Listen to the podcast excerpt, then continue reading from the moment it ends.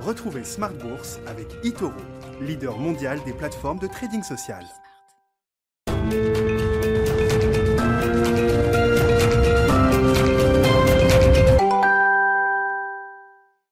Et c'est reparti pour Smart Bourse, votre double dose quotidienne de marché en direct sur Bismart. Chaque jour à la mi-journée, 12h30, 13h. Et en fin de journée désormais, pendant une heure, la grande édition à partir de 17h. Au sommaire ce soir, les conclusions de la réunion de la Banque Centrale Européenne. C'était bien sûr l'événement du jour. Un événement alors qui n'a pas provoqué de, de secousses particulières sur les marchés. On voit même d'ailleurs les indices actions euh, en Europe qui sont euh, positifs en cette fin de séance. On aura donc une clôture positive avec un CAC autour des 6700 points désormais. La BCE qui euh, ajuste à la baisse son programme d'achat d'actifs, un ajustement euh, technique modéré. Le rythme des achats d'urgence de la Banque Centrale Européenne sera donc modérément inférieur au rythme d'achat des deux trimestres précédents, dernier trimestre de cette année 2021. Les experts nous disent que après avoir acheté au rythme de 80 milliards d'euros par mois sur le troisième trimestre, la BCE reviendra sans doute sur un rythme d'achat de l'ordre de 60 à 70 milliards d'euros peut-être sur le quatrième trimestre. Euh, les marchés ont plutôt apprécié la modération de la politique monétaire en, zone euro, je vous le disais, avec des taux, des devises qui n'ont pas bougé sur la nouvelle et les marchés actions qui sont plutôt repartis à la hausse. Commentaire, réaction de nos invités, bien sûr, dans un instant après euh, l'événement du jour, cette réunion de la Banque Centrale Européenne. Le CAC 40 recomposé à son tour. On a beaucoup parlé de recomposition d'indices ces euh, derniers jours. Hein. L'Eurostox a été recomposé et puis le DAX allemand, lui, a été euh, grossi, amplifié avec euh, l'arrivée prévue le 20 septembre prochain de 10 nouvelles valeurs. On aura sans doute quelques mouvements peut-être au sein du CAC 40 ce soir avec les conclusions du conseil scientifique d'Euronext. Les spécialistes nous disent que Atos est bien parti pour sortir du CAC 40. C'est la plus petite capitalisation boursière, moins de 5 milliards d'euros pour euh, Atos aujourd'hui, avec une chute de plus de 40% depuis le 1er janvier. Atos donc qui pourrait quitter le CAC dès ce soir. On suivra bien sûr les annonces d'Euronext de ce point de vue-là. Et puis dans le dernier quart d'heure de Smart Bourse ce soir, le quart d'heure thématique, on s'intéressera aux stratégies d'impact et aux océans. C'est le directeur général de Swan Capital Partners qui sera avec nous, spécialiste du private equity, investissement non coté avec déjà une stratégie à impact dans le domaine de l'énergie et des gaz renouvelables, la méthanisation, l'hydrogène qui est menée depuis plusieurs années et une nouvelle stratégie à impact donc qui vient compléter le portefeuille de Swan Capital dédié à la préservation et à la régénération des océans. Ce sera à suivre en direct à partir de 17h45 dans Smart Bourse ce soir.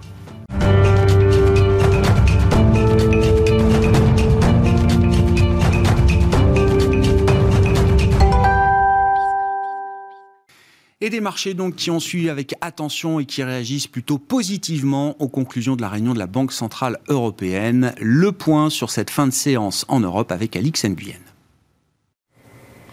Le verdict est tombé et la bourse semble se stabiliser comme anticipé. La BCE, dont la réunion avait lieu aujourd'hui, a choisi de réduire légèrement ses achats menés dans le cadre du programme Urgence Pandémie ou PEP. Il n'est donc pas question d'un tapering. Plus précisément, la baisse envisagée signifie que l'effort supplémentaire accordé par la BCE depuis mars dernier, portant euh, les achats mensuels du PEP à une moyenne de 80 milliards d'euros par mois, se réduire. La Banque centrale a en revanche laissé ses taux inchangés. Une fin euh, progressive des politiques monétaires accommodantes, donc la remontée euh, de la croissance et la persistance d'une forte inflation aux États-Unis et en zone euro semble conforter les banques centrales dans l'idée que la page de la crise sanitaire et de ses effets dévastateurs sur l'économie se tourne peu à peu. Et puis un petit détour par les chiffres du département du travail aux États-Unis euh, publié aujourd'hui. Comme tous les jeudis, les inscriptions au chômage diminuent cette semaine. Elles passent à 310 000 contre 345 000 la semaine précédente. Place aux valeurs du jour. Atos abandonne plus de 2%. Le titre souffre d'anticipation quant à sa sortie de l'indice CAC 40, dont il affiche la plus mauvaise performance depuis le début de l'année. Après de nombreux déboires, le conseil scientifique des indices se réunit ce soir pour prendre sa décision. La compagnie aérienne hongroise Wizz Air négocierait une nouvelle grosse commande d'avions auprès du groupe Airbus. La société d'investissement Pershing Square Holdings, filiale du groupe Vivendi, a finalisé l'acquisition d'une part supplémentaire de près de 3% du capital de sa maison de disques Universal Music Group, annoncée fin août. Et puis Ford annonce la fermeture de ses sites de production en Inde. Le groupe juge son implantation peu rentable à long terme et évalue ses pertes d'exploitation à plus de 2 milliards de dollars en 10 ans. Et on termine avec l'agenda. Demain, euh, un seul rendez-vous euh, pourrait avoir un effet sur la séance. Il s'agit de la publication des prix à la production aux États-Unis. Tendance, mon ami, avec Alix Nguyen chaque jour dans Smart sur Bismart à 12h30 et à 17h.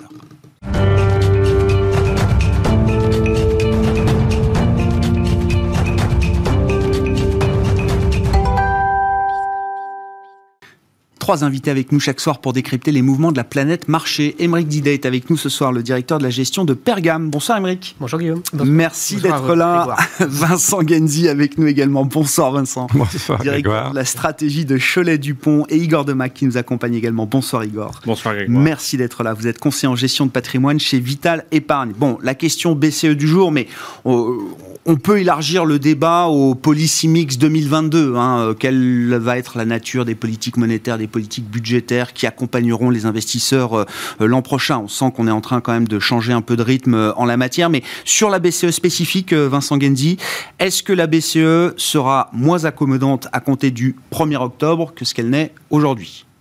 C'est un mini tapering mini mini tapering. Donc elle va être un tout petit peu moins accommodante, mais je considère qu'elle est toujours très incommodantes. Ce qui compte pour les marchés, c'est les liquidités. Hein. Donc, euh, tant qu'il n'y a pas une réduction majeure des liquidités, a priori, il n'y a pas de désordre manifeste pour les marchés. On va donc avoir un peu moins d'achats d'actifs. Ce qui est étonnant, c'est que la BCE risque de commencer avant la Fed, alors que d'habitude, elle est en retard. Mais c'est un peu la pression des Allemands et, des amis du Nord qui, l'a poussé dans ce sens. Quant à la Fed, on s'attend à ce qu'effectivement, malgré des chiffres de l'emploi du mois dernier qui étaient un peu décevants, que la Fed euh, commence quand même son tapering quelque part vers, la fin de l'année. Mais elle va continuer d'acheter des actifs, donc elle va continuer à injecter des liquidités. Elle n'est pas la seule. A aussi la BCE, la Banque centrale japonaise, etc. Donc, le vrai moment de vérité, c'est quand on commencera à voir les liquidités se réduire. Et ça, ce sera probablement euh, quand la Fed aura même commencé à remonter ses taux. Donc ça nous repousse à 2023, voire 2024. D'ici là, il y aura en permanence des, incertitudes, des, commentaires, des questionnements sur euh, comment les marchés peuvent réagir à cette mm, mm. normalisation monétaire. Mais ce n'est pas la fin d'un bull market. La fin d'un bull market, ce sera plus tard. Hein. Oh, vous répondez très clairement à la question. Pour l'instant, euh, c'est euh, des, petits moments de volatilité.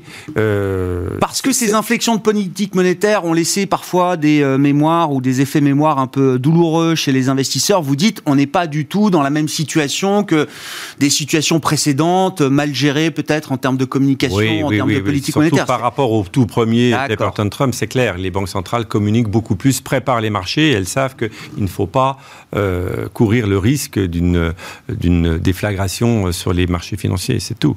Euh, bon, maintenant, il y a d'autres sujets de préoccupation euh, dont, on reparlera tout à l'heure. Oui, mmh. Non, mais juste un petit point technique, parce que pour moi, le terme de tapering s'applique à la Fed parce que la Fed va réduire ses achats un petit peu chaque mois jusqu'à zéro. Oui c'est pas ce que je comprends de ce que va faire la Banque centrale européenne. Même après le plan d'achat d'urgence pandémique mars 2022, elle va continuer. Je comprends qu'elle continuera avec d'autres enveloppes, d'autres ah, programmes. Absolument, absolument. On n'arrivera pas à zéro. Non, mais, le tapering, ça veut dire fermer le robinet. Donc c'est pas parce qu'on le ferme qu'on l'arrête.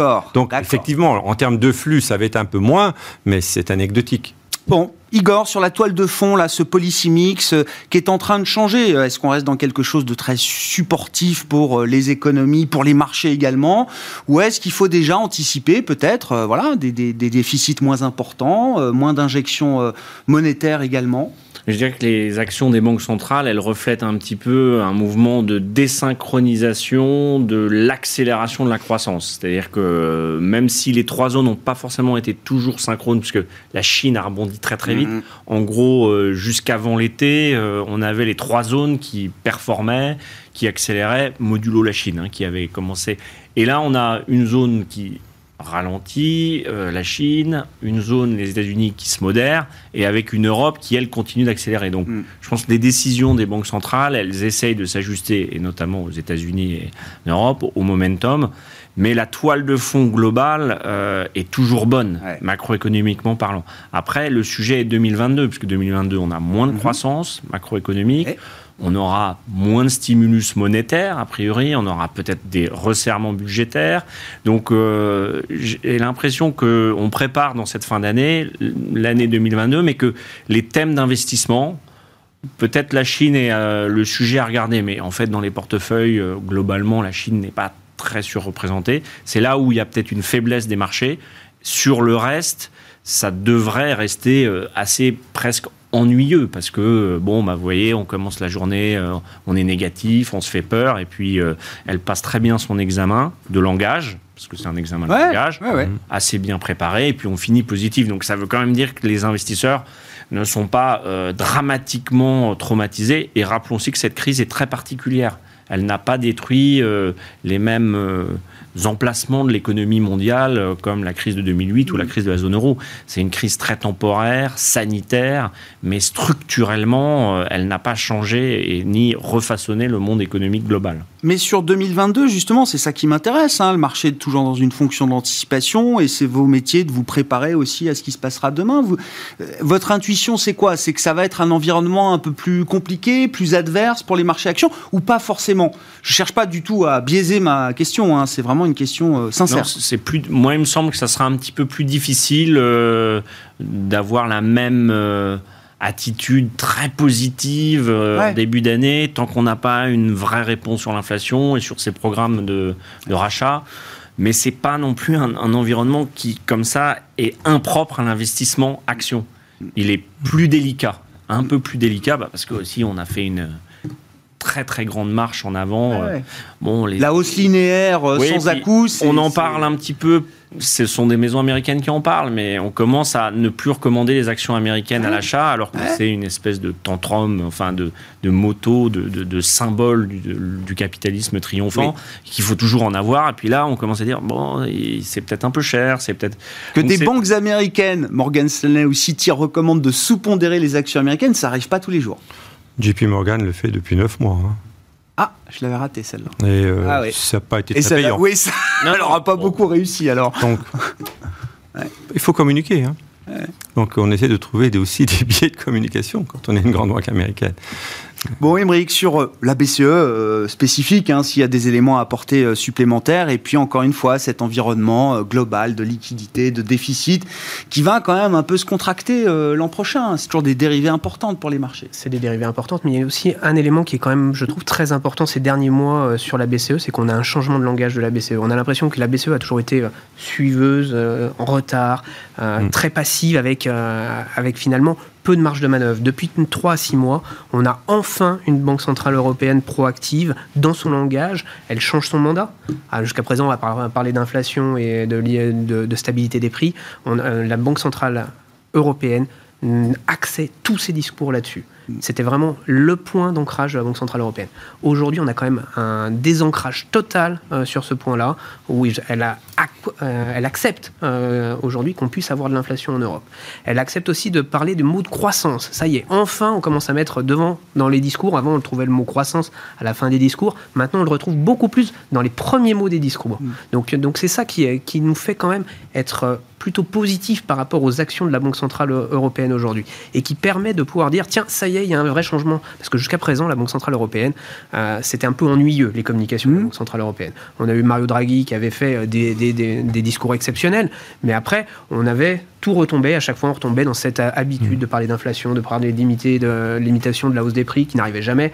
Donc là, Oui, une BCE plus a- proactive, plus indépendante également peut-être de la politique monétaire menée par la Fed également. Et surtout beaucoup plus proche euh, des réalités économiques et des enjeux euh, que sont la croissance aujourd'hui et pour demain. C'est-à-dire qu'aujourd'hui, on a la chance d'avoir de la croissance, d'avoir une vraie reprise en Europe, et on va avoir une banque centrale qui en plus va l'accompagner. Mm. Ça, c'est vraiment le sentiment, parce que jusqu'à présent, à chaque fois qu'on avait un peu de croissance, c'était Non. voilà, attention, on n'a pas d'inflation, il faut, faut, cycler- euh, faut, faut faire attention au prix. Là maintenant, on a plutôt une banque centrale qui veut accompagner ces mouvements d'inflation. Et c'est pour ça que dans les repondérations qu'on peut faire dans les portefeuilles, euh, on peut certes peut-être euh, sous-pondérer pour certains les actifs américains, mais on peut aussi repondérer les actions européennes. Ah. Et ça, c'est un vrai sujet. Parce que jusqu'à présent, on a souvent été sous-pondéré actions européennes, en tout cas chez nous, euh, surpondéré sur, le, sur, euh, sur les États-Unis et sur la Chine. Là c'est où- encore le moment de le faire parce que les actions européennes, euh, Bah, elles ont un très beau parcours déjà depuis. euh, Ouais, mais elles sont très, en retard. très en retard en termes de valorisation par rapport au reste du monde. Puis de performance. et de performance, tout à fait. Donc c'est pour ça qu'aujourd'hui, on, on peut se poser la question, encore aujourd'hui, de repondérer un petit peu plus l'Europe. Et ça, on ne pouvait pas le faire avec une banque centrale européenne qui, jusqu'à présent, avait ce dogmatisme absolument invraisemblable et qui, surtout, n'accompagnait pas assez la croissance. Parce qu'elle pouvait faire beaucoup plus Mm. et elle n'a pas fait assez. Et elle le dit, euh, Christine Lagarde, on n'y est pas encore. C'est-à-dire quand on regarde les projections de la, du staff économique de la BCE qui ont été mises à jour aujourd'hui, la fin de l'horizon de prévision, c'est donc 2023, le dernier trimestre 2023, l'économie de la zone euro est encore 2-3% en dessous du trend de croissance pré-Covid. Exactement. Donc euh, la ça, elle a bien ça en tête, Christine Lagarde, et elle dit, on n'y est pas encore. Non, non, clairement. Et donc ça veut dire qu'elle va accompagner cette croissance. Et c'est ça qui, pour nous, Mm. est quand même un, un- un game, ce qu'on appelle un game changer. Oui, c'est vrai. Je, en, en vous écoutant, je me demandais juste si euh, Christine Lagarde n'avait pas profité aussi d'une fenêtre euh, d'opportunité avec Merkel qui est moins présente, euh, les banquiers allemands qui euh, grinçaient un petit peu moins. Et on voit quand même qu'aujourd'hui, euh, elle est obligée d'écouter à nouveau un peu euh, le banquier central Mm. allemand. Mm. hein, parce que je pense qu'elle n'aurait pas du tout bougé euh, sa position en termes de- de- d'achat Ça a été unanime, visiblement. Toutes les Ça décisions ont été prises mais à l'unanimité euh, Donc je aujourd'hui. suis tout à fait d'accord sur le fait qu'il y a un changement de, de fond hein, de la BCE qui copie un petit peu euh, le mandat de la, euh, de la Fed. C'est une très bonne chose parce que durablement, euh, si c'est maintenu et accepté par les Allemands, ça- on aura une banque centrale qui sera plus réactive. Mhm. Euh, mais voilà, je- je- il faut voir encore dans, dans les mois qui viennent, voir également comment ça se passe après les élections allemandes, s'il y a des changements euh, vis-à-vis de la politique européenne hein, qui, qui se mettent en place. Bah, Puisqu'on est dans la politique, oui, intégrons les élections allemandes. Je sais pas, dans la discussion, euh, Igor, Vincent, euh, Émeric, c'est, vraiment une élection à enjeu par rapport aux élections précédentes euh, allemandes, euh, qui confirmaient Merkel, évidemment, euh, à chaque fois. Cette fois, on sait que ce sera pas le cas. Oui, c'est un peu un non-événement, les élections allemandes, depuis Ouais. euh, tant d'années, à cause de la prédominance de Mme Merkel. Mais bon, les, les- les dernières ou les avant-dernières, ou régionalement parlant, on voit qu'il y a aussi un paysage politique qui se morcelle un peu, un peu, Mm. un peu partout en Europe. Après, c'est un modèle euh, politique qui est tellement stable et qui a été conçu et qui est un petit peu ancré dans l'âme germanique politique. On a du mal à voir ça comme une, un, un énorme risque. Après, c'est euh, l'élection d'un grand pays de, de la zone euro. Moi, je trouve ce qui est symbolique avec la BCE, c'est que cette crise sanitaire, ça a rapproché la BCE des États. Alors que à des moments très particuliers, peut-être la Mhm. crise de la zone euro, mais on a l'impression que le programme de sauvetage, il a été Mhm, concocté mhm. ensemble. Euh, ce qui est quand même assez rare parce qu'on sait qu'il y a des tiraillements et que ça fonctionne un peu mieux qu'avant. Aussi parce que c'est une crise qui est tout à fait particulière. On aurait une crise très spécifique qui aurait touché euh, les grandes institutions financières françaises, italiennes. Peut-être que euh, l'Allemagne n'aurait pas. Donc là, on a eu un moyen de se Le rassembler facteur exogène de cette voilà, crise. exogène et qui détruit euh, ni plus ni moins euh, chacun des pays, entre guillemets. Mais je vais même euh, plus précisément suivre votre point, euh, Igor. Le chef économiste de la BCE, Philippe Lane, quand on l'interroge, alors les achats d'actifs en, en 2022, donc vous avez dit l'APP, c'est le programme traditionnel d'achat d'actifs 2015. qui va être, euh, voilà, qui date de 2015, qui va être réactivé, qui va prendre la relève du plan d'achat d'urgence pandémique. Pour les montants, on verra plus tard. Mais Philippe Lane, il dit, euh, une des conditions importantes pour calibrer, recalibrer euh, l'APP, le programme d'achat d'actifs en 2022, ça va être de regarder les déficits des États, les volumes d'émissions nettes euh, des, dettes souveraines. On a un lien explicite désormais qui est évoqué par le chef économiste de la BCE entre le besoin de déficit des États et la politique d'achat d'actifs de la. BCE. Je pense qu'on peut plus trop vivre sans déficit, hein, là, maintenant. Nous, en France, je crois que le dernier budget excédentaire, c'est Ouais. 1974. Bon, la réponse à ces crises, on l'a copiée sur celle des États-Unis. hein, c'est à chaque fois remettre de la liquidité pour empêcher que les euh, structures d'emploi ou euh, d'investissement ou, ou les défaillances d'entreprise soient trop difficiles à digérer. Et on, on- on préfère le faire de manière euh, plus euh, éloignée dans le temps, plus lissée. Et, et je pense que le système économique, euh, même si on ne comprend pas toujours ces sommes, il est aussi fait pour perdurer. Donc toutes les méthodes pour perdurer aujourd'hui, c'est des déficits tant qu'ils sont financés par Mmh. la BCE, des investisseurs. le système fonctionne. Je pense qu'il était également dans la tête de, de la, du chef économiste de la BCE, c'est que si on a dans l'idée de, de maintenir des taux à un certain niveau, des niveaux supportables par l'économie et par euh, euh, les gouvernements, euh, c'est vrai que l'ampleur des émissions nouvelles va calibrer le programme d'achat parallèle. Hmm. Hein. Donc je pense que c'était ça. C'est l'exemple de ce qu'on a vu aux États-Unis quand les taux ont monté un petit peu parce qu'on est arrivé à un moment où la Banque centrale euh, achetait pas plus et le gouvernement fédéral émettait plus. Hmm. Il y a eu une petite tension sur les taux. Ça a été un des facteurs d'explication qui a été avancé. Donc c'était peut-être ça. Euh, il est évident que à objectif de taux inchangé, euh, s'il y a beaucoup d'émissions, il faut qu'il y ait plus d'achats Ouais. de l'autre côté de la part de la Banque centrale. Ouais. Quant au déficit, je pense qu'ils vont forcément aller en diminuant puisque on a. C'est un euh, risque ou pas, ça? Parce que de passer Non, de 10% de déficit à euh, 4, 5, euh, je fais à peu près la moyenne des pays du G7. Euh, Les US, ils sont à euh, 15% peut-être sur l'exercice euh, 2021. Ils seront à moins de 10. Ils seront à moins de 10 l'an prochain. Oui, non, mais ils, vont forcément aller en diminuant, puisque toutes les, Oui, oui. les- tous, tous les budgets d'accompagnement liés au Covid vont progressivement s'éteindre. Hein, donc effectivement, il y aura une réduction euh, des, des financements publics, mais en parallèle, il y aura euh, une augmentation Du euh, retour de- à l'emploi, de la croissance, de l'emploi, euh, de l'investissement. Donc Donc pour vous, c'est une transition euh, qui Assez normalement logique. se fait. D'accord. voilà. On parle de la Chine? C'est quand même le nouveau sujet de la rentrée là. Moi, je suis très intéressé de tous vous écouter, vous ce soir et tous les autres euh, qui viendront encore pour nous parler de la Chine. Euh, euh, de quelle manière est-ce que ça vous intéresse Euh, Déjà, quand on est investi peut-être directement sur des thématiques chinoises, exposé à des actions euh, chinoises directement, qu'est-ce que vous avez fait Quelles sont les décisions de gestion que vous avez pu prendre Et la grande question, c'est est-ce qu'on continue d'investir en Chine Et si oui, de quelle manière Quels sont les thèmes qu'on a envie euh, d'investir euh, demain euh, pour être exposé à la Chine Alors, très intéressant comme sujet parce que parce qu'aujourd'hui c'est une zone qui est peu connue. Tout le monde commençait à s'y intéresser de plus en plus chaque année depuis 10 ans. Et puis tout d'un coup on a on a un changement assez drastique. Euh, qui est arrivé en fait euh, il y, a, il y a quelques temps quand, euh, quand le président chinois a, a dit stop on fera pas l'introduction en bourse de Ant Group pour Ouais. Alibaba ça a été le, le point de rupture très clair entre le Parti communiste chinois et son dirigeant qui dit je reprends en main, c'est moi qui dirige et le capitalisme à outrance, on arrête. Donc ça, ça a été, ça a été le point de départ. Novembre Et- 2020. Et après, s'en est suivi beaucoup, beaucoup Mhm. de mesures euh, destinées en fait à, à reprendre en main et euh, reprendre en main sa population, l'État et euh, sa souveraineté quasiment, puisqu'on pourrait quasiment euh, parler de souveraineté aujourd'hui.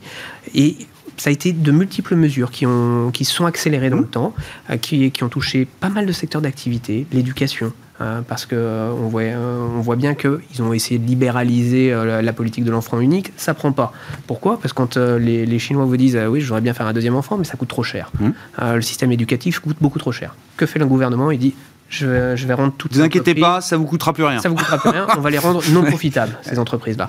Ensuite, euh, il y a eu tout le secteur du, du jeu Ouais. euh, pour euh, arrêter l'addiction, parce qu'on parlait vraiment d'addiction euh, de la part des, des enfants et des jeunes euh, en Chine. opium numérique. L'opium numérique, exactement, l'opium du peuple. Donc, donc aujourd'hui, on s'attaque à ça. Mais pourquoi est-ce qu'il veut reprendre en main euh, ce- son État aussi? Parce qu'aussi, d'une manière démographique, on va atteindre le pic de démographie en Chine dans, dans les années qui, qui viennent. Après, la, la courbe... Je crois va- qu'on perd déjà des habitants. hein. voilà, on, on arrive quand même au, sommet. Donc, euh, Fin du siècle, la population chinoise est divisée par deux. Voilà. Voilà. C'est ça la dynamique démographique chinoise euh, jusqu'à la fin du siècle. donc ça a des, des répercussions très fortes Mm. derrière sur la consommation, sur le PIB du pays. Donc, donc c'est pour ça que maîtriser euh, son économie de manière beaucoup plus forte est très important pour, pour le gouvernement chinois. Et on oublie que c'est quand même euh, aujourd'hui euh, un dirigeant qui est plutôt qualifié de dur Mm. euh, dans sa politique euh, géopolitique, on l'a vu, mais aussi politique interne. Qu'est-ce que ça implique pour vous là en tant qu'investisseur euh, à Paris, investisseur globaux hein, Vous pouvez investir sur toutes les zones géographiques. Qu'est-ce que ça implique pour Alors, vous euh, la surpondération qu'on avait, qui était assez forte sur, sur les actions chinoises, on l'a réduit. On l'a réduit parce que justement, il y a beaucoup plus d'incertitudes, mais on en garde parce que on a eu les premiers, euh, premiers signes, voire même on va peut-être recommencer sur le dernier trimestre en remettre un petit peu. On a eu les premiers, premiers signes cet été qui sont quand même assez importants de, de, redétente. Euh, il a annoncé euh, donc, ils ont annoncé les Chinois qu'ils allaient améliorer les ratios de solvabilité des banques, les, mhm. les, diminuer, les, les, règles réglementaires. Donc, donc assouplir finalement les règles. Faciliter la distribution de crédit. Exactement. D'accord. Ok. Donc, donc on sent qu'il y a une volonté quand même de dire bon voilà on, a fait déjà. On sait qu'il y a un coût financier, un coût économique important, mais on va quand même euh, commencer les, premiers, euh, les, premières choses à, lâcher un peu du lest. En plus, on a pas mal d'études où on nous dit qu'ils sont contents qu'il y ait beaucoup d'Américains qui soient sortis euh, du marché chinois et beaucoup de retraits de capitaux euh, de la part des marchés, euh, des, investisseurs américains du marché chinois. Et ils vont favoriser, on sent qu'apparemment il y a pas mal de mesures qui arrivent pour favoriser l'investissement local de Chinois dans les entreprises chinoises. Mhm. Donc là aussi, ça plaît euh, au, gouvernement chinois et ça va favoriser une remontée du marché chinois. On l'a vu, le mois de juillet a été très compliqué pour les ah, oui, chinoises. Oui, hein. oui, perdu à peu près une petite dizaine de pourcents en, ligne droite. Mois d'août commence à se stabiliser. Donc, donc mois de septembre, début de, début de mois, on commence une petite remontée. On sent qu'il y a une petite dynamique qui revient. Donc, euh, donc aujourd'hui. Peut-être une, peut une petite fenêtre d'opportunité, vous dites, petite fenêtre d'opportunité. d'une revalorisation des, des, marchés chinois. Exactement, parce qu'au final, euh, autant la classe, la, les, personnes, euh, la, classe d'âge 50-80 ans en Chine est pro-parti communiste chinois et mmh. appliquera parce qu'ils sont chinois avant tout. La, la classe d'âge qui est aujourd'hui euh, jusqu'à 40 ans, qui a goûté euh, au libéralisme euh, de façon importante, avec la naissance de cette classe moyenne qui est quand même l'objectif avéré du Parti communiste chinois, fait que eux, ils auront plus de mal et auront plus de facilité à, finalement continuer à consommer. Donc, donc c'est pour ça qu'il y, a quand même des enjeux. S'il veut que sa classe moyenne naisse vraiment, il va devoir quand même lâcher un petit peu du lest. Oui, oui, c'est pas retour il y a Totalement. 50 ans en arrière. Qu'est-ce que vous comprenez de ce qui se passe en Chine? Euh, Igor Qu'est-ce qui vous intéresse et, pourquoi est-ce que c'est un sujet qui doit nous intéresser pas grand chose, à ah, dire. non, je comprends pas grand chose. C'est ah. une boutade pour dire euh, que c'est quand même relativement opaque par rapport à, nos systèmes. Euh, et c'est un système politique qui nous est étranger. Alors on l'a connu en Russie, mais et encore là, c'est très particulier parce qu'il y a une espèce de dose de participation au capitalisme mondial tout en étant très fermé. J'ai l'impression que les actions chinoises et marchés chinois, c'est toujours un peu la même histoire. Il faut en avoir parce que la Chine, c'est un milliard d'habitants, il y a de la croissance, il y a de la technologie, c'est l'atelier du monde. Et puis, euh, et puis, il y a une autre petite voix euh, un peu plus prudente du gérant qui a l'expérience qui dit euh, c'est jamais vraiment investissable, on est toujours là à contre-temps. et puis, avec une épée de Damoclès qui a toujours existé mais qui se matérialise, la réglementation et d'un parti euh, qui peut prendre le contrôle ou euh, avoir une décision qui est contraire à un investisseur, entre guillemets. Donc euh, c'est difficile de ne pas considérer la zone dans le mm. monde économique global, hein, c'est clé. Comment on peut y arriver à travers des titres chinois Ça me semble complexe. Aujourd'hui, c'est un, peu un point d'interrogation. Je pense que si on avait une belle jambe de baisse encore, on pourrait s'y intéresser. Après, ça peut être dans un portefeuille, à mon sens, que quelque chose d'assez minoritaire aujourd'hui, euh, parce que euh, la dynamique démographique, elle va tout emporter. Peut-être même le Parti communiste ah. chinois, puisque ceux qui le défendent le plus vont partir. Euh, c'est ce qu'on disait. Hein. Donc, bon, c'est à très long terme. oui, mais, d'accord, mais sur cette vision longue, vous n'êtes pas ultra positif sur la Chine, quoi il y a des problèmes qui vont être euh, compliqués. Bah, le problème, c'est que c'est pas le même régime et le système politique que la plupart des pays qui sont investissables depuis un siècle, entre guillemets, puisque le SNP doit avoir 100 ans. Mais euh, voilà, donc je, me pose des questions si on n'essaye pas de tourner. Euh, voilà, on, rend absolument investissable un pays qui, en théorie, ne devrait pas l'être, mm, entre mm, guillemets. Mm, hein, ou euh, peut-être à des multiples comme les actions russes ou les actions indiennes, qui se payent ici. Ah ouais, d'accord, prime beaucoup plus la prime, ah on y va, on sait que c'est risqué, mais là-bas, ça coûte plutôt 18, 19 fois. Et encore, ça a beaucoup baissé parce que les cours des technos ont beaucoup baissé. Chez Natixis, hein, ils disent sur la décennie à partir de 2030, c'est moins de 2% de croissance annuelle pour euh, la Chine.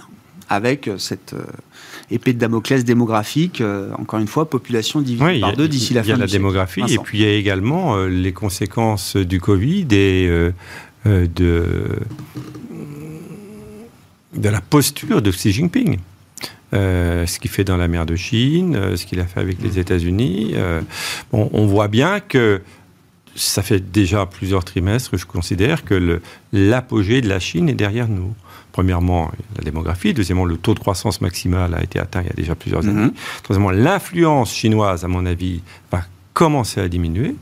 On voit bien que dans la zone même, il y a des pays qui commencent à, à grogner un petit peu. hein. Ben, vous avez vu l'Australie, et d'ailleurs qui s'en sort pas si mal que ça. Donc je pense que Xi Jinping se rend compte également que le modèle chinois, qui était l'usine du monde de l'exportation, il l'avait dit d'ailleurs, hein, il voulait recentrer vers l'économie Ouais. domestique, mais ça a été très très Et vous progressif croyez et très pas lent. La tech, la transition énergétique, il y a quand Non, même mais- beaucoup de choses il- qui se Non, mais il est obligé. Ce que je veux dire, c'est qu'il est obligé de redomestiquer son économie, puisque on voit qu'il y a des partenariats euh, industriels qui s'arrêtent, des entreprises américaines ou européennes euh, qui, qui ferment des usines en Chine parce qu'effectivement, on n'a jamais été rentable. Il y en a plein. Mhm. hein. Donc, euh, l'usine du monde, c'était le modèle, ça le sera un petit peu moins un petit peu moins. Donc il faut l'accompagner, effectivement, et pour l'accompagner, il faut s'appuyer sur euh, la, la- la- la- la population locale et la consommation domestique. Bah, la consommation domestique, si vous n'avez pas de système de retraite, de système social euh, qui tourne, bah, vous avez des taux d'épargne importants, de la thésaurisation, et vous avez moins de consommation. Donc euh, il est obligé d'aller dans ce sens. Après, moi, je considère que c'est un, un despote éclairé, c'est-à-dire que depuis 20 ans, la Chine, enfin pas que Xi Jinping, mais le, le- le Parti communiste, c'est- un despote, mais qui a toujours été pragmatique. La grosse différence avec les Russes. Et donc, ils ont réussi leur modèle euh, économique, Ouais. leur développement, mais à un moment donné, il y a des frictions, il peut y avoir des tensions sociales. Ils sont toujours réussi à passer au travers. Peut-être qu'effectivement, dans les 30 ans qui viennent, ça changera. Mais je pense que la Chine, ce sera plus le même type d'investissement. Et alors? Hein? Donc ça va être des investissements plus comment dire, ciblés, des thèmes plus ciblés. Acheter des ETF chinois, ce sera peut-être moins à la mode. Il faudra peut-être aller sur du pur domestique euh, consommation euh, ou des sociétés européennes exportatrices, mais euh, de, de biens Mhm. de consommation, de style CEP, qui sont implantés là-bas. Euh, voilà, il va, il va falloir... Ça, ça va aussi rentrer un peu dans le rang, entre guillemets. Mhm. Hein, et donc, il faudra maintenant faire un peu plus de stock picking, ce qui n'est pas facile à faire, parce qu'on ne sait pas ce qu'il y a dans les comptes. Bon, bah, gardez la parole, euh, Vincent. Et pourtant, il y a des fonds actions chinoises ISR. C'est- C'est quand même dingue. Ouais. C'est qu'on peut tout packager dans le monde d'aujourd'hui. Oui, vraiment- mais parce que ce que vous expliquent ces gérants, justement, euh, ISR, qui essayent aussi d'avoir de, de- de l'impact, c'est qu'il y a, il y, a, il y a quand même des technologies dont on ne peut pas se passer, et la Chine est en avance bah, sur bien un sûr, certain nombre de, technologies, si on veut avoir de l'impact euh, positif pour euh, la planète. Et puis sur le plan de l'ISR, Bon, il y a évidemment les grandes entreprises chinoises, mais il y a aussi euh, visiblement des entreprises qui sont en Hmm. train de se mettre au standard euh, parce qu'elles comprennent bien que les capitaux étrangers restent aussi nécessaires euh, pour l'économie chinoise. On verra euh, dans quelle mesure. hein. Peut-être que Non, puis pourront tourner en circuit fermé en termes de capitaux. J'en sais rien. Et, bon. l'environnement est quand même aussi, enfin, la sauvegarde de l'env- de l'environnement est également euh, importante pour la Chine, hein, quand on voit le ouais. de pollution. je minimiserai pas les...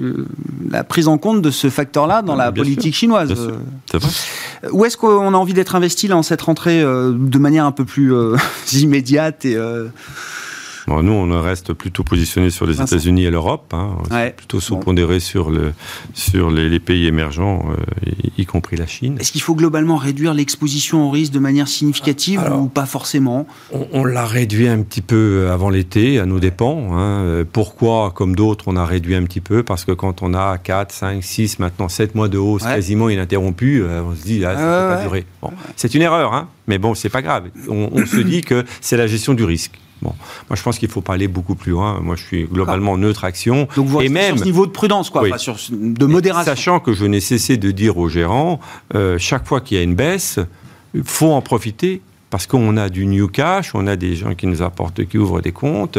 Comme partout dans, dans le monde, il y a beaucoup de liquidités. eh ben, il faut chercher des opportunités pour investir. Donc, c'est pas parce qu'on est neutre qu'on n'achète pas. D'accord. Mais on achète de manière euh, sélective en fonction de nos clients.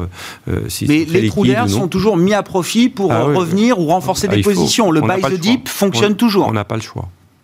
On n'a pas le choix. Après, euh, chacun fait en fonction de, de, de, de- de ses clients et des, des Oui, oui, bien sûr, de l'idée générale, oui, c'est Ouais, ça. D'accord. Ça, c'était très facile à dire. Par contre, augmenter euh, le, le poids des actions globalement dans les portefeuilles, dans une optique long terme, j'ai quelque part une partie de moi-même qui me dit on est toujours dans un bull market, il faut y aller. Mais comme il n'y a pas eu de correction importante, on se dit j'aimerais bien en profiter d'un repli un peu plus prononcé pour relever mes expositions Bien globales. sûr. Émeric Action US. Toujours la, première, euh, la première zone. Euh, oui, il y a certains euh, brokers américains qui réduisent, grandes banques américaines qui réduisent leur exposition, qui pensent qu'on est, on est sur des pics, mais la croissance reste aux États-Unis. La banque centrale la plus accommodante, ça reste aux États-Unis. Les injections de liquidités permanentes, c'est aux États-Unis. Mais ça va changer, ça, non? Qu'est-ce qui va faire changer? ben, C'est pas ce que nous dit la Fed. Ça va changer. Moi, je pense qu'aujourd'hui, les entreprises, elles ont encore beaucoup de choses à faire, notamment aux États-Unis. Les programmes de rachat d'actifs, c'est encore euh, quelque chose qui va arriver, qui va continuer, qui va s'amplifier dans les années à venir. Les opérations en capital, avec des taux qui restent toujours aussi bas, des taux qui ne remontent pas, quand bien même on va annoncer les tapering, on voit les mm. taux qui restent toujours très bas aux États-Unis. Ça permet aussi de continuer euh, à, valoriser les entreprises. Donc, euh, donc c'est pour ça qu'on continue de privilégier. On est toujours sélectif, toujours plutôt quand même encore orienté croissance les grandes techs. Malheureusement, on est obligé. on les a vu revenir cet été. Hein. C'était plutôt un été assez Goldilocks hein, de ce point de vue-là, euh, bas et croissance, quoi. Valeur, valeur, de croissance. Hein. Quand on, parce qu'elles ont aujourd'hui, on retrouve ces discours où on dit quand on a un peu plus d'incertitude, qu'on a des valorisations au plus haut, c'est aussi les valeurs qui s'en sortiront le mieux quand il y aura, quand il y aura des retours de marché. Donc, donc c'est aussi un petit peu en, défensif qu'on achète aujourd'hui ces grandes tech américaines. Pourquoi? Parce que c'est les celles qui sont le cash pour innover, le cash pour racheter euh, d'autres entreprises si, euh, pour faire de la croissance. Donc c'est celles qui pourront poursuivre cet élan de croissance. Et aujourd'hui, elles sont devenues plus euh, puissante que beaucoup d'États. Donc aujourd'hui, il faut bien se rendre compte que toutes les histoires de régulation, les histoires euh, d'antitrust, pourquoi on n'en parle quasiment plus actuellement? Parce qu'aujourd'hui, l'État a besoin de ces entreprises qui sont les premiers employeurs, les premiers à pouvoir euh, maîtriser les salaires, notamment les bas salaires aux États-Unis. Donc, donc quand on a de l'inflation en plus sous-jacente, c'est les grandes techs qu'il faut avoir, parce que c'est eux qui accompagnent cette politique monétaire américaine. Donc c'est pour ça qu'on favorise aussi euh, ces entreprises encore aujourd'hui. Igor, euh, sur mm. le, thème de l'allocation, euh, de l'investissement. non, mais moi je vais, reprendre ce qui a été dit au, début de l'émission. Je, pense que l'Europe a un petit ouais. à jouer, même si on ne peut pas enlever une part d'un portefeuille dans les actions américaines je pense que là, il y a un momentum qui est un peu plus favorable pour l'Europe. Après, euh, le rattrapage du retard gigantesque depuis la décennie, bon, faut, faut pas arriver tout de suite. Vous dites, c'est pas euh, les 20% de hausse des actions européennes cette année qui ont fait jeu égal avec Wall Street, qui euh, enlève justement la décote, bah non, parce que, qui enlève parce que quand même, quand on regarde les niveaux de valorisation, alors les indices sont composés de manière différente vu ce qui se passe dans l'environnement monétaire, je, trouve que l'Europe euh, a des propositions d'investissement. Après, euh, il faut avoir les deux zones. Mm. Mais là, depuis, euh, depuis qu'on a quand même très bien géré la phase vaccinale, hein, c'est quand même un des domaines où on a été en avance Enfin, en retard, puis en avance. Puis maintenant, on est en avance. Et euh, c'est vrai que le sujet monétaire semble un peu mieux traité. Bon, il y a le rebond des bénéfices, euh, il y a beaucoup d'introductions. retour des dividendes. Beaucoup d'OPA, retour des dividendes. Ça fait un marché qui euh, est un, peu plus sexy qu'avant par rapport à celui des États-Unis qui reste un marché dominant qu'il faut avoir. Mais je veux dire, l'écart d'attractivité est un, petit peu plus en faveur je comprends. de, de l'Europe. Bon, même si le marché boursier européen est pas euh, forcément euh, sexy pour tout le monde. Et puis pas partout. Hein. non mais je voulais faire appel. Vous avez été un grand spécialiste des télécoms. Je sais pas si vous l'êtes toujours, mais c'est un secteur que vous, aimez bien suivre. Vous avez deux téléphones. Et je me disais euh, parce que là Xavier Niel est en train de racheter les minoritaires d'Iliad. Mm. L'opération commence aujourd'hui. Il y a aucun doute sur le succès. Iliad va mm. sortir de la cote, comme Patrick Drahi l'an dernier a sorti mm. Altis SFR de, de la cote. on verra si Bouygues avec Bouygues Télécom peut faire quelque chose, j'en sais rien. Orange essaye de racheter Orange Belgium mm. euh, pour le sortir de la cote là aussi. Ça, oh, oh, eh, tout le monde euh, est en train de se dire, bah, finalement, la bourse n'est pas faite pour les télécoms. Bah, euh, je prendrai la question de l'autre sens. Est-ce que les télécoms sont faits pour la bourse? Je dirais oui pour certains. C'est-à-dire que quand il y a un projet de croissance, comme ça a été le cas pour Iliad, euh, un changement structurel du secteur, la bourse a accompagné les télécoms. Mais dès lors qu'il y a un régulateur trop fort et qu'il y a trop d'investissements et qu'en fait les télécoms sont vus juste comme des dividendes yielders, c'est-à-dire des gens qui payent des dividendes, bah, finalement, euh, celui qui en bourse et il y a des peut-être arrivé à ce niveau-là, peut-être qu'il a intérêt à retirer, à se leverager, et puis là, à faire quelque chose de plus intelligent. Mais en bourse, on est quand même limité sur les ratios d'endettement. On voit un peu le même système sur les distributeurs, la grande distribution. Il y a trop de modèles économiques différents avec des avantages qui sont euh, Hmm. euh, défavorables pour les acteurs cotés. Donc, euh, Ouais, quand vous ça. êtes coté, vous La êtes bourse obligé est un désavantage pour ces- certains secteurs pour ces acteurs cotés. où il y a un pouvoir très fort de prix, euh, soit imposé par le régulateur, soit par l'environnement de consommation. euh, donner sa part de marché, ses marges à un concurrent qui lui n'a absolument aucune obligation. euh, voilà, ces deux secteurs sont un peu, un peu maudits, euh, mais c'est pas le cas aux États-Unis, par exemple. Non, non, qu'il y a non. de la valeur dans l'abonnement, de Oui, la oui. valeur euh, dans le de la même transfert manière. de data. Oui, oui. Donc on peut gagner de l'argent avec les télécoms. Monsieur Niel l'a fait. Euh, je pense que Bouygues Télécom est une belle diversification. Et aux États-Unis, euh, les opérateurs ou en Asie euh, sont très profitables. Hmm. Je pense qu'on a mal régulé ce secteur. Bon, je sais pas, dans les petites histoires du jour, si vous voulez dire un mot des télécoms, euh, Émeric, euh, avec plaisir. Non, mais je notais, bah, sur le front de l'investissement, Bill Gates, là, qui prend le contrôle des, hôtels Four Seasons, il complète sa participation pour prendre le contrôle. Alors, sur la base d'une valo de 10 milliards, il met un peu plus de 2 milliards pour, euh, pour prendre le contrôle. Je est-ce que c'est une bonne idée d'acheter de l'hôtellerie haut de gamme aujourd'hui? On a dans l'aérien aussi, alors, c'est ce qui a été rapporté notamment par Bloomberg, EasyJet qui a rejeté une offre de Wizz Air, la compagnie hongroise, euh, à coût. Je est-ce que c'est des secteurs qui donnent envie, puisque visiblement, il se passe des choses, là. Bah, C'est hum, pour Bill Gates, en tout cas, c'est euh, le secteur du luxe quelque part, Ouais. euh, qui, qui continue d'avoir un certain pricing power. Donc, euh, on avait vu euh, également. euh, Donc c'est luxe avant d'être de l'hôtellerie, vous dites finalement. c'est les deux, les deux, l'un plus l'autre. Ça, c'est c'est quelque chose d'important. Donc, euh, parce que ce sont deux secteurs qui, qui, qui sont générateurs euh, de, de beaucoup de beaucoup de, de cash flow Mhm. finalement quand ça marche. Euh, quand on enlève la, la période Covid, c'est un secteur qui peut se porter très très bien et l'hôtellerie de luxe se porte extrêmement bien. On avait vu Bernard Arnault racheter aussi une chaîne d'hôtels, Belmont, euh, il y a, il y a hum, quoi, deux, Deux, ans. trois ans, ouais. Donc, ouais, donc, c'est ça, ouais, trois donc ans. on sent que c'est un secteur qui, est, qui, est- qui a de l'attrait, euh, sur lequel on a eu euh, justement un accident euh, pandémique dû à la pandémie, mais encore une fois, c'est un, très très beau secteur. Mais c'est un signal de confiance quand même, je sais pas, dans le retour des flux touristiques internationaux, des grands voyageurs, des. C'est- le fait de Alors que le même Bill Gates nous dit que le travel, le, le- le voyage d'affaires, pour lui c'est fini. Mais bon, il n'y a pas que du voyage d'affaires chez Four Seasons. Il n'y a pas que du voyage d'affaires chez Four Seasons, et puis surtout, c'est voir le jour d'après. Ça, c'est ça qui est important, c'est qu'on voit bien que euh, ces grands industriels euh, voient plus long terme et se disent il y aura autre chose après la pandémie. Mm, mm. Donc, euh, donc on, on va plutôt aller chercher euh, des secteurs justement qui offrent qui une sous-valorisation actuelle parce qu'il y a eu un événement précis et donc on peut aller faire de l'investissement dans ces secteurs-là qui encore une fois ont cet avantage quand on est dans le secteur du luxe plus le secteur de l'hôtellerie, on, on a ce- ce- ce- ce- cette capacité à pouvoir maîtriser ses prix. Et ça, quand on a des périodes où l'inflation peut arriver, où l'inflation peut être plus élevée, c'est extrêmement important euh, de parler de, de pouvoir fixer ses prix, de pouvoir les augmenter. Et, et l'hôtellerie de luxe a ce pouvoir-là. Vincent, est-ce qu'on y voit un peu plus clair sur l'avenir justement pour se pencher sur des investissements alors qui paraissaient complètement euh, incongrus il y a encore quelques mois avec euh, le- le- la pandémie Euh, Est-ce que c'est Oui, le moment incongru, mais les, les titres avaient quand même pas mal Ouais, rebondi, bien donc sûr, Personne n'a voulu en sûr. acheter, mais les cours ont quand même remonté. Non, mais je crois que c'était c'est c'est- c'est ce que disait euh, Émeric. Émeric, pardon. Euh, et puis c'est aussi euh, le constat qu'on a beaucoup euh, de titres qui sont au plus haut, des indices qui sont au plus haut. Euh, donc on est à la recherche de, de- de bonnes opportunités. Et quand on est un capitaine d'industrie, on n'y va pas euh, par le petit bout de la langue. Mhm. Donc euh, on cherche des dossiers intéressants avec un, un fort effet de, levier.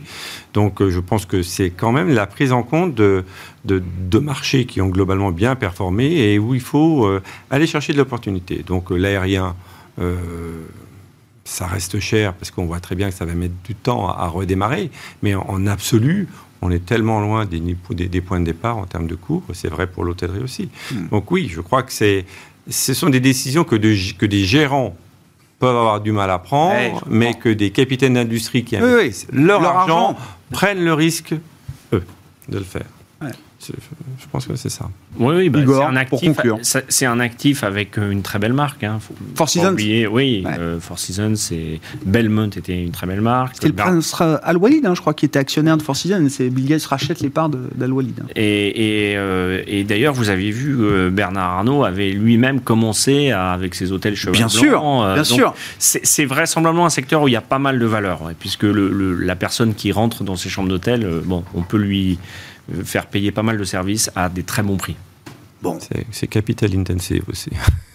C'est vrai. Oui, effectivement, même si euh, bon, beaucoup, de, beaucoup d'opérateurs hôteliers ont pu céder aussi leurs murs. euh, pour alléger un petit peu la, structure de, Non, mais je pense que c'est aussi la prise en compte qu'effectivement, un jour, on va tourner la page du Covid, c'est clair. Hein.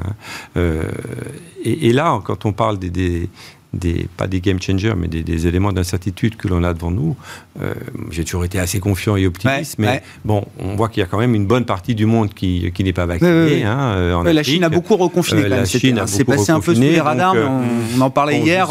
beaucoup de ah. confinements locaux, mais au final, début août, il n'y a plus d'avions qui circulaient en Chine. Mais donc, bon, je suis pas sûr qu'on retourne en arrière. Hein, non, pas du tout inquiet. Mais par contre, de là à anticiper une amélioration généralisée et revenir à la situation d'avant en termes de, de de, nombre de vols dans le monde. C'est un pari encore un peu. C'est encore un petit pari. Ambitieux. Mais donc, il y a de l'opportunité aussi. Merci beaucoup, messieurs. Merci d'avoir euh, animé cette discussion de marché, euh, Planète Marché, chaque soir avec trois invités. Vincent Genzi, qui était avec nous, le directeur de la stratégie de Cholet-Dupont. Émeric Didet, directeur de la gestion de Pergame. Et Igor Demac, conseiller en gestion de patrimoine chez Vital Épargne.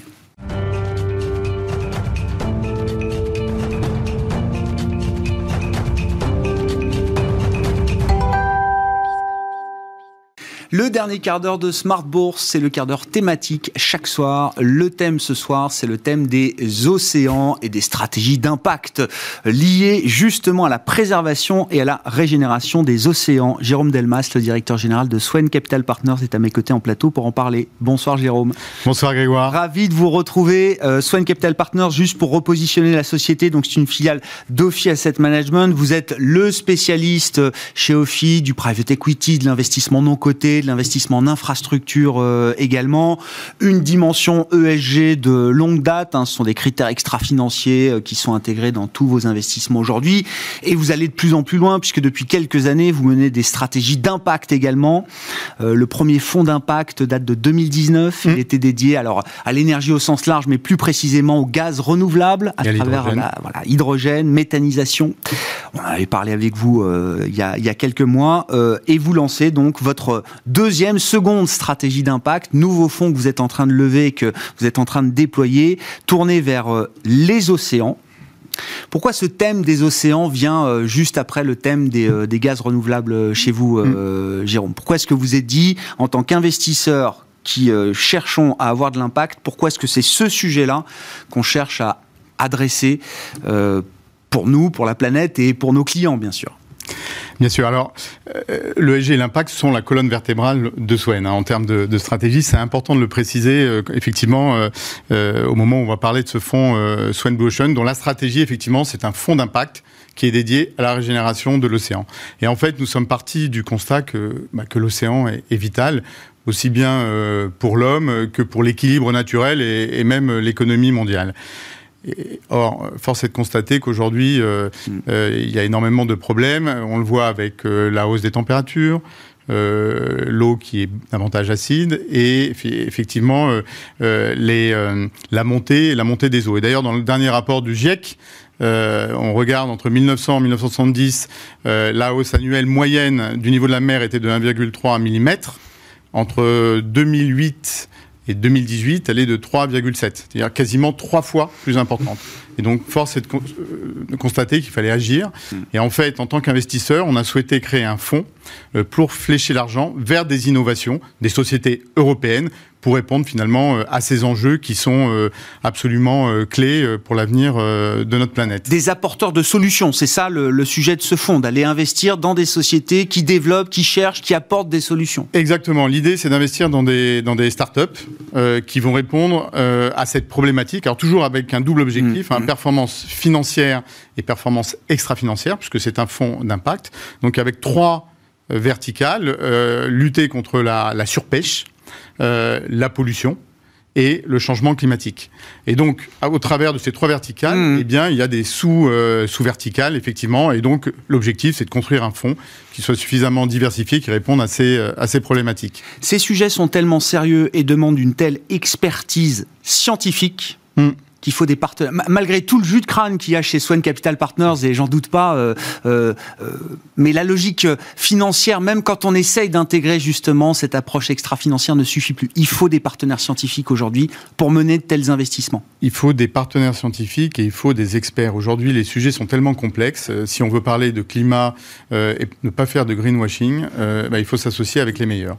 Et donc, effectivement, chez Swan, on vient de recruter une équipe dédié euh, à l'investissement sur cette, euh, sur cette thématique, euh, emmené par Christian Lim et Olivier Rebaud, qui ont développé tout un écosystème assez unique en termes d'apport de deal flow et expertise sur, sur les océans. Donc ça, c'est le premier point. Le deuxième point, c'est qu'effectivement, il faut une plateforme d'investissement et Swen, finalement, est cet incubateur mm. de, de, solutions et offre au travers de sa plateforme ESG Impact tout ce dont a besoin une équipe d'investissement. Parce qu'il y a l'équipe d'investissement, mais l'équipe d'investissement ne travaille qu'avec l'équipe d'impact. Et le dernier point, c'est le partenariat scientifique. Effectivement, on vient de signer un partenariat scientifique avec Ifremer, euh, qui est vraiment, je dirais, la référence au niveau mondial sur tous les sujets euh, qui traitent euh, l'énergie marine et, et, tout ce qui est lié au niveau de la mer. Et donc, c'est ce triptyque gagnant qui fait qu'aujourd'hui, on peut lancer ce fonds et qu'on vient de lancer ce fonds qu'on a annoncé à l'occasion de l'IUCN à Marseille. C'est quoi, c'était quoi cet événement euh, C'est le Congrès de la nature, qui se tient une fois tous les quatre ans et qui se tenait euh, à Marseille. Et donc à cette occasion, eh bien, je dirais, sont débattus tous les sujets liés à la biodiversité, parce qu'évidemment, quand on parle d'océan, euh, on parle du poumon, un des poumons de notre planète, et évidemment de, de, de trésors de biodiversité. Non, mais je trouve l'approche très intéressante et euh, chez vous et chez d'autres. Mais encore une fois, il y a un tel niveau de complexité scientifique dans ces sujets que si on veut être sérieux dans ces investissements, il faut, en l'occurrence, là, aller euh, chercher l'Ifremer. Ah oui, parce que je pense que quand vous vous adressez euh, à, des patrons euh, de société, finalement, vous, vous offrez davantage qu'un apport en capital et une expertise, euh, mm. je dirais, financière. Vous avez tout cet apport technique. Et je crois qu'aujourd'hui, on doit raisonner complètement en écosystème et pas de façon trop verticalisée. Et c'est ce qui a fait la force du fonds de, dont vous parliez à l'instant de méthanisation et d'hydrogène vert qu'on avait lancé il y a quelques années. D'ailleurs, qui a été investi en deux ans et demi. On lance le nouveau fonds. Ah, la suite arrive là? La suite arrive, deux ans et demi euh, seulement après. Et finalement, les objectifs à la fois financiers et extra-financiers ont été tenus parce que finalement, on a à chaque fois ce triptyque, ce triptyque gagnant. Et je crois qu'aujourd'hui, en tant qu'investisseur, notre rôle est de flécher euh, l'argent vers des, des, projets qui offrent des solutions aux problèmes de la planète, et notamment sur les sujets environnementaux qui nous concernent euh, tous et toutes. Surtout que les horizons de temps et d'investissement du private equity, du non-côté, généralement coïncident assez bien avec l'idée qu'on peut accompagner des gens qui cherchent et qui trouvent des, euh, des solutions. Hein. C'est ça. Euh? Exactement. En fait, on s'inscrit vraiment dans, dans, dans, une durée euh, qui n'est pas une durée court terme, une durée euh, longue, une duration longue. La durée des, des fonds est, est, généralement de, de, plus de 10 ans, hein, les 13 ans en ce qui concerne notre fonds. Donc on s'inscrit vraiment dans une duration longue. L'idée étant d'accompagner euh, ces projets euh, et les faire grandir et que finalement qu'on grandisse tous avec toujours un objectif qui est le même au bout du bout, c'est celui d'avoir de l'impact. Ouais. 10 ans, mais vous me l'aviez dit déjà la dernière fois, j'ai l'impression que ce sont, alors je sais pas, dans, dans votre industrie euh, spécialement, c'est des horizons de temps qui sont déjà très très longs, au-delà de la moyenne. Euh, non? Je dirais que globalement, la moyenne, on va dire, tourne autour de 10 ans euh, en duration. D'accord. D'accord la durée de vie annoncée. Dans la réalité, les fonds oui, c'est ça, bien sûr. Nous, on a des durées effectivement qui sont un peu plus longues, mais qui correspondent bien aussi à la démarche euh, d'impact qu'on veut avoir. Vous savez, quand on parle d'impact, il y a trois critères importants. Vous avez l'intentionnalité, l'additionnalité et la mesure de l'impact. Et donc, si vous voulez faire les choses de façon sérieuse euh, vis-à-vis euh, de votre écosystème, mmh. vis de l'ensemble de vos parties prenantes, bah, il faut du temps euh, parce que on ne règle pas les problèmes dans un délai très court. Quelles sont les ambitions du, du fonds Blue Ocean là? En termes de taille En termes de taille. Alors, euh, on, est très heureux parce que finalement, on a fait le, notre premier closing fin, fin juillet à hauteur de 52 millions d'euros, à la fois avec des investisseurs français, européens et nord-américain. Euh, on vise une taille cible de 120 millions d'euros. Euh, et on est très confiant euh, euh, pour l'atteinte de cette taille dans les, dans les, prochains mois. Il y a énormément d'intérêt de la part d'investisseurs nationaux, de corporate, d'entreprises ou bien de family office. Et puis, je dirais que aujourd'hui, la, la, réglementation pousse aussi ces acteurs-là à diversifier mmh. leur allocation en termes d'investissement. Et finalement, ce type de fonds impact je pense, répond bien euh, à, euh, à leurs attentes.